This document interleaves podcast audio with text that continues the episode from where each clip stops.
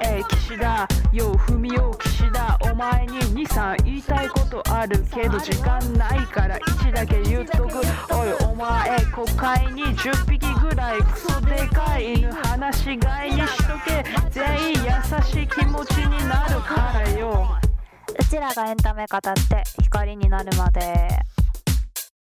明けまして、おめでとうございます。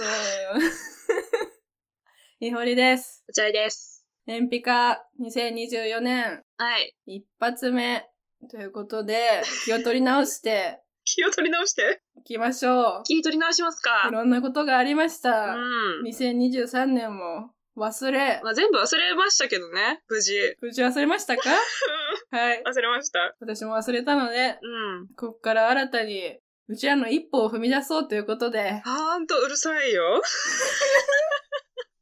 ねえ、うるさくしないとさ、やってらんないね、確かに。行きましょう、じゃあ。行きましょう、もう。無理やり行こう。踏み荒らすぐらいの勢いで ね、新説を。そうだ よ。ぐっちゃぐちゃにちゃぐするわう。ちらが先にぐちゃぐちゃにしとくから、はい、みんなその後ついてきてもらって。後から来てみんな。 最悪。やだよね。嫌すぎる。嫌すぎるよ一ね。歩目がいいのいいのにね、うんあれね。そうですよ。はい。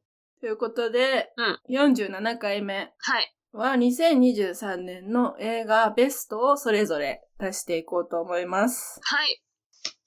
ちょっと一応拍手しとくね。うん。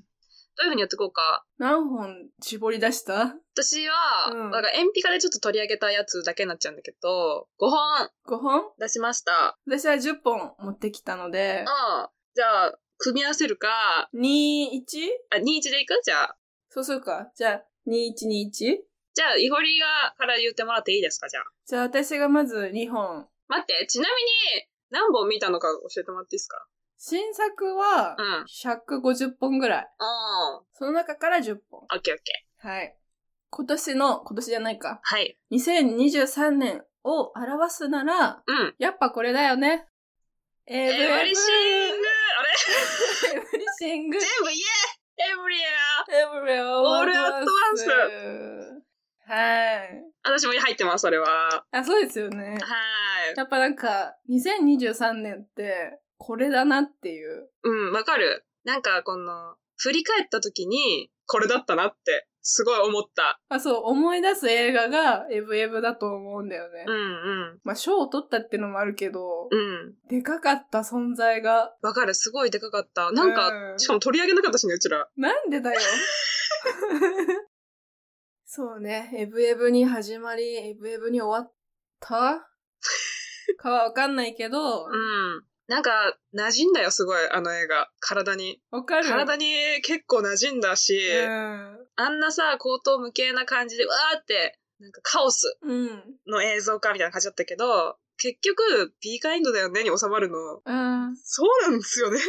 で、めっちゃ馴染まないなんか、体に。あ、わかるの。マジでわかるのって感じじゃん。それでしかないの、結局。うん、本当に。うちらはそれしかできないの。そうそう。なんか、もうマルチバースがやばくなって、もう自分の娘がもう世界を滅ぼすぐらいになったとて、結局 B カインドなんだよね。そうだよ。うん。でも全部、マジでそうなんじゃないっていうさ。全部そそうなん、これって全部そうなんだよ。う。この映画って全部そだから、エブエブずっと。う。うんうん。っていうことで、まあ、あげざるを得ない一本だったなと。はい。エブリシングエブリはオールアットワンス。ははい。そして、2本目。い。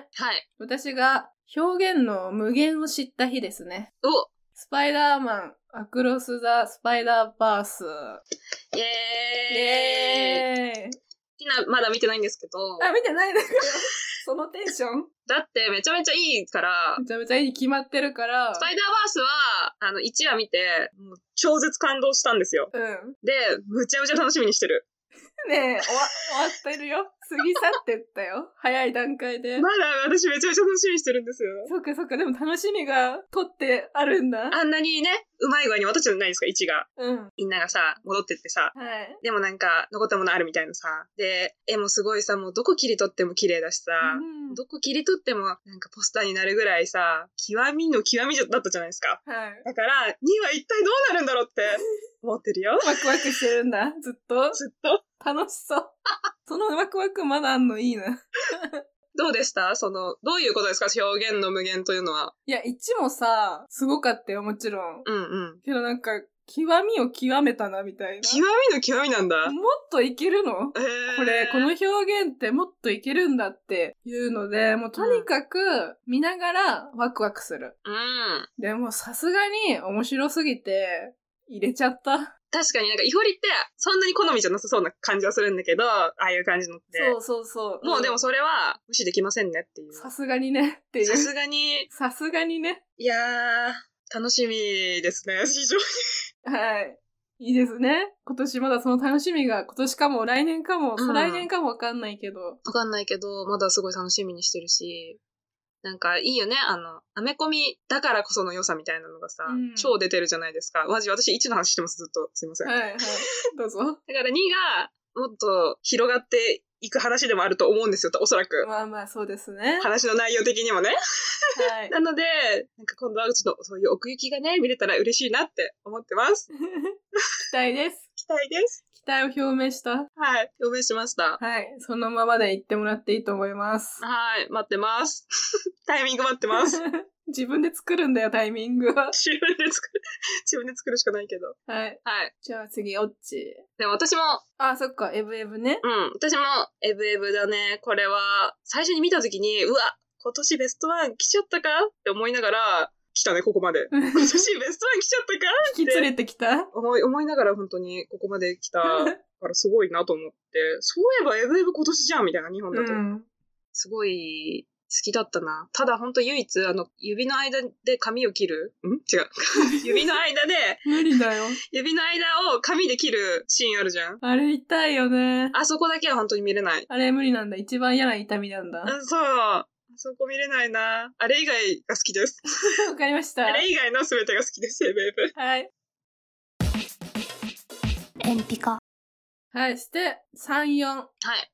10代の脆さ、うん。儚さ。で、そういう映画結構好きだなと、やっぱ思って。っうんうん。ていうので、一つまず。はい。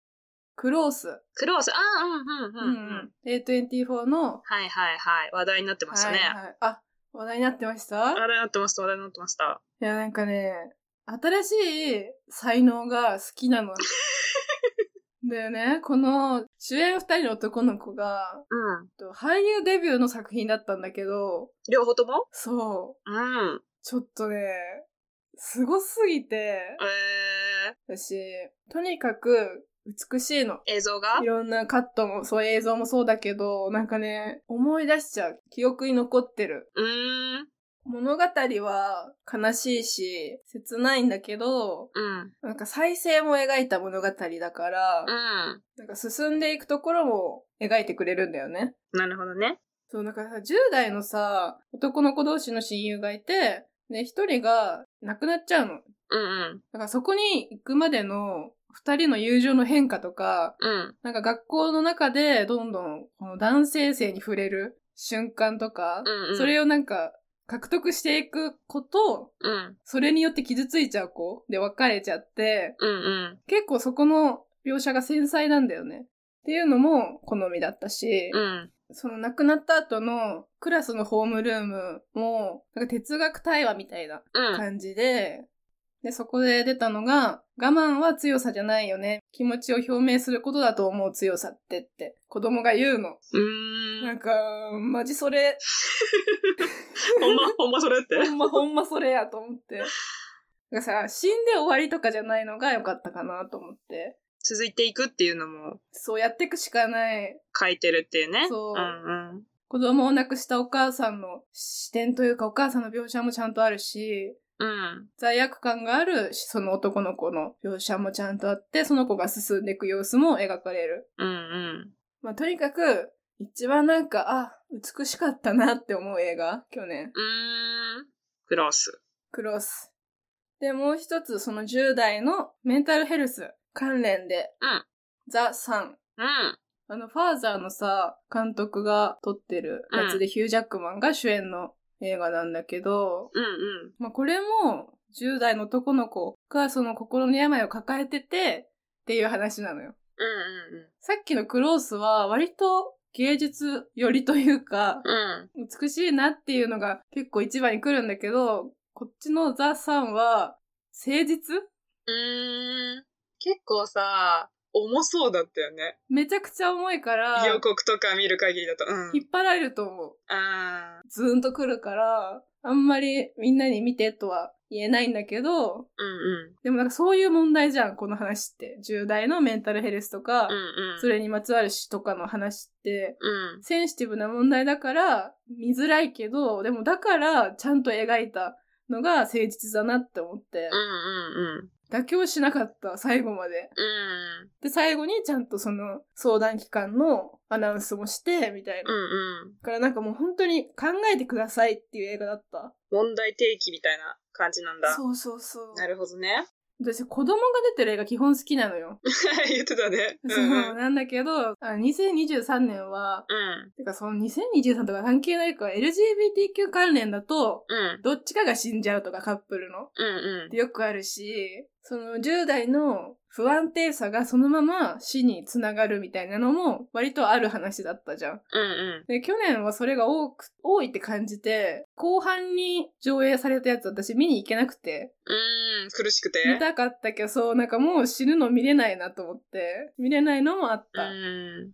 なんかでもこの、ありそうだよね。その、今そういうのが作られる時期で、うん。この後なんか、ハッピーなさ、話があってもいいじゃんみたいな流れも結構あるじゃん。あ、そうだね。うんうん。もしかしたら、過渡期なのかもしれないけど。確かにね、そういう流れがあったのかもな。うんうん。なんかまあ、実際にあった事件の映画とかもあって、でもそれってもうなくなってるって分かってるから、うんうん。なんかなくなってるって分かって見に行けない、その気持ち作れないなと思って、うん。引っちょっと向き合えなかったのもありました。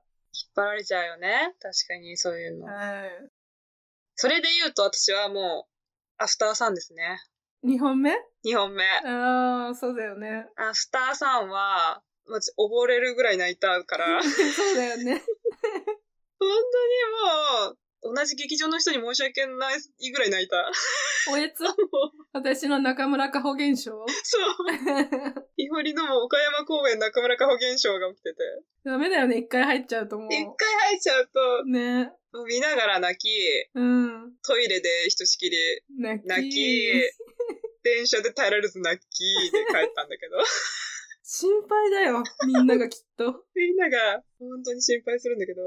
これもさ、メンタルヘルスの話そうだね。でもあるからさ、まあめっちゃ引っ張られたっていうのもあるけど、プラスなんかその、もう終わってしまったことをさ、後から見ていくっていうさ、 構成じゃん。はいはい。それっ、てすごい、なんか今だから気づける優しさとか、なんかやっぱちょっとノスタルジーな気持ちもうこれ終わっちゃったんだよなっていうのがやっぱあるじゃん。どうにもできないもんね、もう。そうどうにもできなかったんだっていう、うんそのなんか恐ろしさでも、二人の間のさ、その娘とお父さんの、なんか優しくし合いたいとかさ、うん。ちゃんと愛してるってお互いに知らせてあげたいっていう気持ちはそのままで残ってるみたいなうん。ところが、もうなんか、めっちゃグッときて、うん。もう最後のお父さんの背中マジ忘れらんねえよっていう。 カラムのね。そう。カラムの背中。カラムの背中は本当に忘れらん、あのシーン、うん。空港からどこかの扉に消えていく背中はすっごい印象に残ってる。そうだね。なんかね、結構親がどうだったのかみたいなのって考えたくない。考えたくないじゃん。 わかる。でもなんかそのね、やっぱりクリエイターとか創作する人たちにとっては、そうだよなねん。か一番最初に来ることなのかなとかも思ったり、そこに向き合うってねしんどいよね。ねなんかちょっとさ、君たちはどう生きるかとかでも思ったけど、うん。なんかやっぱ向き合いたくなるんだな、み たいな。その、確かにね。アフターサウン、よかったね。もうでも、ちょっと、覚悟しないともう一回見れないかな。あ、そっかう。ん。よかったんだ。よかった。泣いたとさ、よかった。また別じゃん。あー、別だね。別だけど、泣いたし、よかったんだ。うん、すごいよかった。うんなんか、これぐらい、あっけないよな、とも思ったの。こんなもんでもあるよな、みたいな。うん。うん。大事にしたい記憶だけど、すごい些細なことだったなとか、うんうん。別にずずっと幸せなわけじゃなかったなとか、うん。嫌な時もあったし、なんであんなことをしたんだろうとかさ、されたんだろうとかっていうのも、もうずっとそのまま残るよな、みたいな。割とそこ結構ドライに書いてあったからさ。うん。でもマジでそう、そうだなって思った。すごい。その時はね、もう一回傷ついちゃうんだけど、そうそうそう。でも、また時が過ぎれば置いてこれる時もある。そう。うん。そうなんだよな。そうなんだよな。マジでそれって思いながら見た、私も。マジそれ。 マジそれって思いながら。そうだね。よかったです。はい。はい。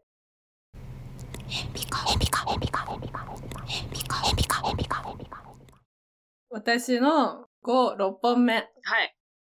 きだぜ、韓国映画。お、来たね。ということで、うん。うん。明日の少女というね、ペ・ドゥナの主演のうん。映画なんだけど、はい。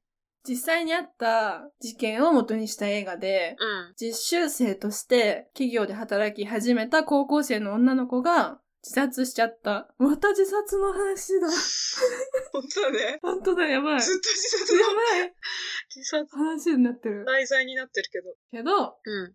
そうで、その自殺した高校生の、まあ、真相を追ってく刑事役でペイドゥナがうんうん。出演するんだけど、だから最初は高校生のその女の子がそこに至るまでの状況を割と淡々と描いてって、うん。で、途中からペイドゥナの視点に変わる、だったかなちょっとあんま記憶定かじゃないんだけど、うん。なんかね、韓国映画私すごい好きなんだけど、うん。で、それの好きなところの一つとして、なんか社会問題の描き方がうまいなっていつも思って、うん。まあ、いろんなさ、歴史が身近にあるから、それをエンタメに昇華するっていうのがう上手なのもあると思うんだけど、うん。社会問題とエンタメを、エンタメに振り切らないんだけど、うん。でもちゃんとエンタメで、誠実さもあって、っていう描き方が韓国映画にはあるなって思ってて、うん。だからそれがこの明日の少女には集約されてるなって思ったの。うーん。バランスがいいってことそうだね。うん。自殺した原因には何があったのかっていうのを、こう、一個ずつ紐解いていくんだけど、うん。だからそのちょっとミステリーっぽさもある。うん。こっちはさ、日本人だからさ、韓国の実習のさ、状況とかわかんないじゃん、制度とか。うんだかうら、誰が絡んでるのかとか全然知らないから、あ、そういう人たちのそういう事情もあったんだ、みたいな。ん。うーん。強度があるってこういうことって思うの。あ明日の少女はすごいそれを思って、うんうん。あと私、ペドゥナの、ペドゥナが好きなんだけど、そもそもうんう。ん。女性が理由もなく性的に虐待する作品には出ませんってもう言ってて。うんうん。だからなんかもうね、安心して見れるし、どういう作品に出てくれるんだろうっていう楽しみもあって、うん。結構毎回楽しみにしてるんだよね。の俳優で追うみたいなのの一人って感じか。なるほど、なるほど。うん。はい。そして韓国映画も2本目。うん。あ狼狩り。あ、言ってたもんね。もうごめんなさい。好きなんです、こういうの結局。はい。もうこれ、シャープ Q で話してるので、まあ聞いてもらえばいいんだけど、うん。バイオレンス映画も私は韓国の右に出るものはいないと思ってて、うん。もうね、出血させればいいわけでもないし、痛ければいいわけでもないし、うん。もうグロければいいわけでもないのよ。うんうん。私は何が欲しいかって、サプライズが欲しい のよ。うるさい。うるさい。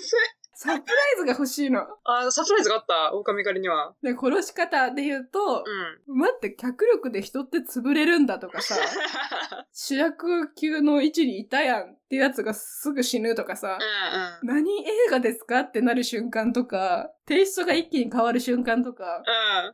そういうのがあると嬉しいんですよ。振り切ってたあ、そう、振り切ってた。うんうん。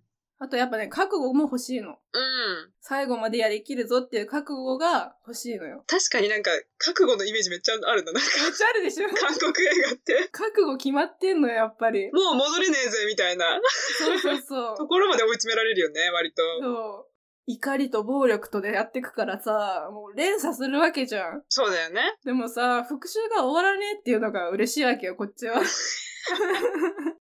ありがとうございます。っていうことでした。狼狩り、はい。お疲れ様です。はい韓国映画ね、別れる決心の本当は終わり5分の1ぐらいはそろそろ見ようかな。見るんだ、それ。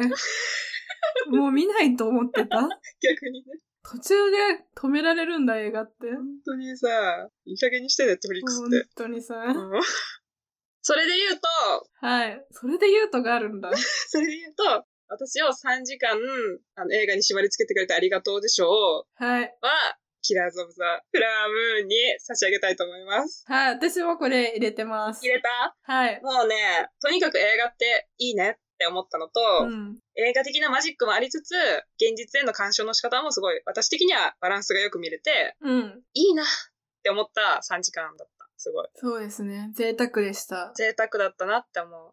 もう鑑賞料金がさ、大体2000円になってきたじゃないですか、普通の一般料金が。そうだね。でも高い。高くて、本本当に、何やねんこの趣味ってなるわけですよ。交渉になってきてるよね、映画が。そう、むちゃむちゃ交渉じゃん。しかも知ってるしね、東京って映画館。そうそう、知ってるから、なんか、うん交通費もかかるし、な、なんなのって思う時もあるわけよ、全然。うん。でも、キラーズ・オブ・ザ・フラワームーンは、見た方がいいって感じ。全員見た方がいいよね。全員見た方がいいって感わじ。かんない。どうでもいいけど、それは。そう、どうでもいいんだけど、見ても損しないよって思う。そう、見ても、なんか2000円出しても何も思わないというか、う。ん。そうだよね。だって豊かな経験だもんっていうのを、なんか久しぶりに思った。すごいね。すごくないすごいよ。これ、唯一、そのちゃんと取り上げた中で、私のベストにも入れた。うん。よかったんだもん。よかった。嬉しかったんだもん。こんなものが見れて、そうそうそ生きてるうちに。う。ねえ。スコセッシがね、スコセッシも私も生きてるうちにさ、そうそう。見れたっていうのが嬉しかったわ。なんかね、時代性もあるけど、すごいクラシックな映画だったし、うん。映画体験をしたいなら、これって感じかな、今年。ぜひ、うん本当にぜひご来場ください。ねえはい。なかなかね、劇場で見る機会はないかもしれませんが、そうそう。あったらぜひ。最近さ、配信だけで公開されたやつもあったりしたじゃん。うんうなんかもうね、映画館じゃないとね、全然集中できなくいて、や、わかる。これ全然吸収の仕方が変わっちゃうなっていうのを、うん。怖いわ、こんな変わってしまうこと。ねえ、そうだようね。ん。なんかやっぱ、スマホとかもさ、見れない状態にされるわけじゃん。うん。人ともさ、喋れなくてさ、1対1になれるのってマジで映画館だけいなや、本当に。気がして。しかも体勢もさ、うんあ。んまり変えられないっていうのは私結構でかいかなと思って。そうかも。寝っ転がれないしね。そう、なんか、ぐだってしちゃうとさ、もうそれだけでさ、そっちに脳が一瞬追いやられちゃうじゃんうんう見てるんだけど、見てない瞬間が生まれるじゃん、配信って。ん。わかる、それめっちゃ。恐ろしい。ねえ、もう TVer とかで何見ても倍速にしちゃうしな、私。ええー、ドラマとかはやんないけど、バラエティとか、それでも面白いの面白いってか、なんか情報として入れたいっああ。ていうやつとか、はいはい。もう見ておきたいとかはもうやっちゃう、それをう。ん。なんかラジオとかも私、それを知ってしまうんですよ。あ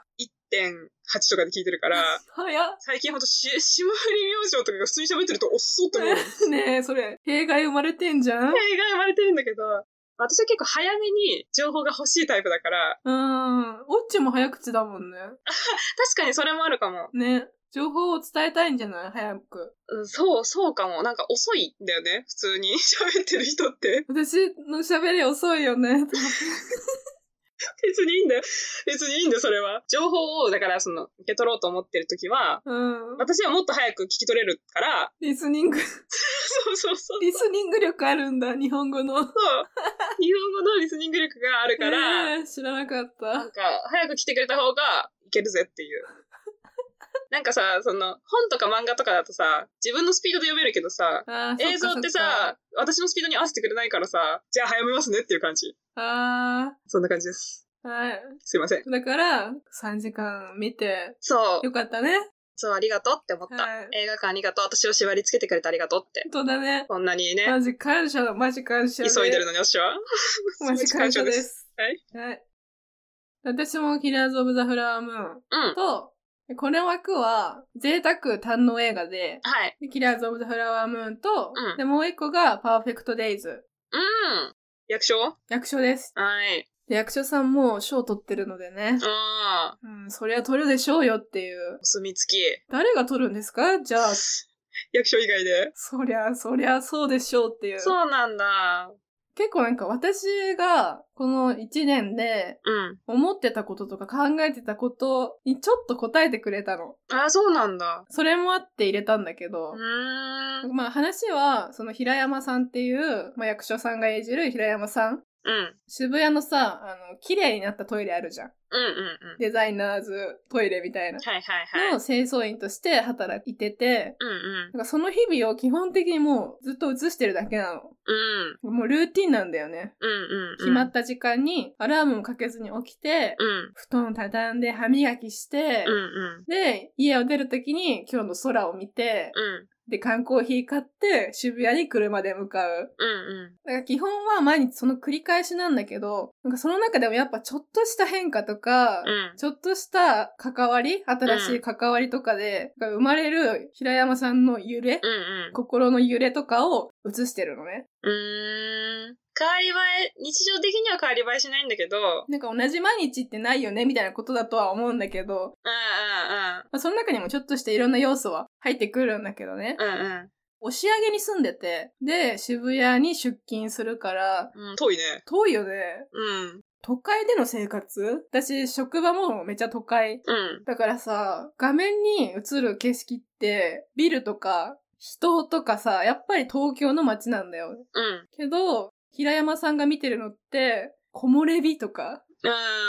トイレ掃除してる時に反射した影がひらひらって揺れて、なんかそれにちょっとほっころぶ顔が、うんうん。みたい。な、とか、そういうことマジでそれ、役所やん。役所でしょ役所がいいってことじゃん、それってじゃあ。そうだよ。すごいね。すごくないで私はさ、なんかその東京のそういう街が苦手で、うんうん。息苦しくて、今の土地が好きだなって思ってるし、うん。なんかなんならもうちょっと自然がある方に引っ越したいなぐらいに思ってたの。うん。けど、なんかその、感じ方とか、それを感じられる余裕が心にあるとか、うん。あとそういう自然とか、自分が好きなものに気づく力があるとか、うん。があれば別に東京でも同じように生きていけるのかも、みたいな。うんうん。なるほどね。感覚を大事にするのって、いや、むずいやよっね。ぱりなんか私は自然、自然という場所に身を置かないと難しくて、うん。だから環境が大事だって思ってたんだけど、うん。自分の心もめっちゃあるなと。そうだね。だでも感性を磨くって、むずいよね。渋谷で磨けるかって言われたら、磨けないわって思うし。磨けないよね、渋谷だよ、だって。渋谷だぜ。だから全ムービーって言われてんだって、海外で。ええあ、なるほどね。うん、でもわかる、そうだなって。ちょっとね、パーフェクトデイズは私も見ようと思っています。あ、そうですか。はいあ、ごめん、こんな話しちゃって。でも別に役所大丈夫がいですいか映画でしょそうですよ、そうでんすよ。大丈夫だと思います、なので。ははい。い。安心して見てください。あのお風呂は本当にまあ好きな方だと思うんですけどでもなんかやっぱりうんあのお風呂が沸きましたっお風呂がて言沸きましたってからお風呂があお沸風き呂ま沸しいたたんだ入んなきゃな入んなきゃなって思いながら入んなきゃなするのがマジで気持ちよくてうちらがエンタメ語って光になるまで延期か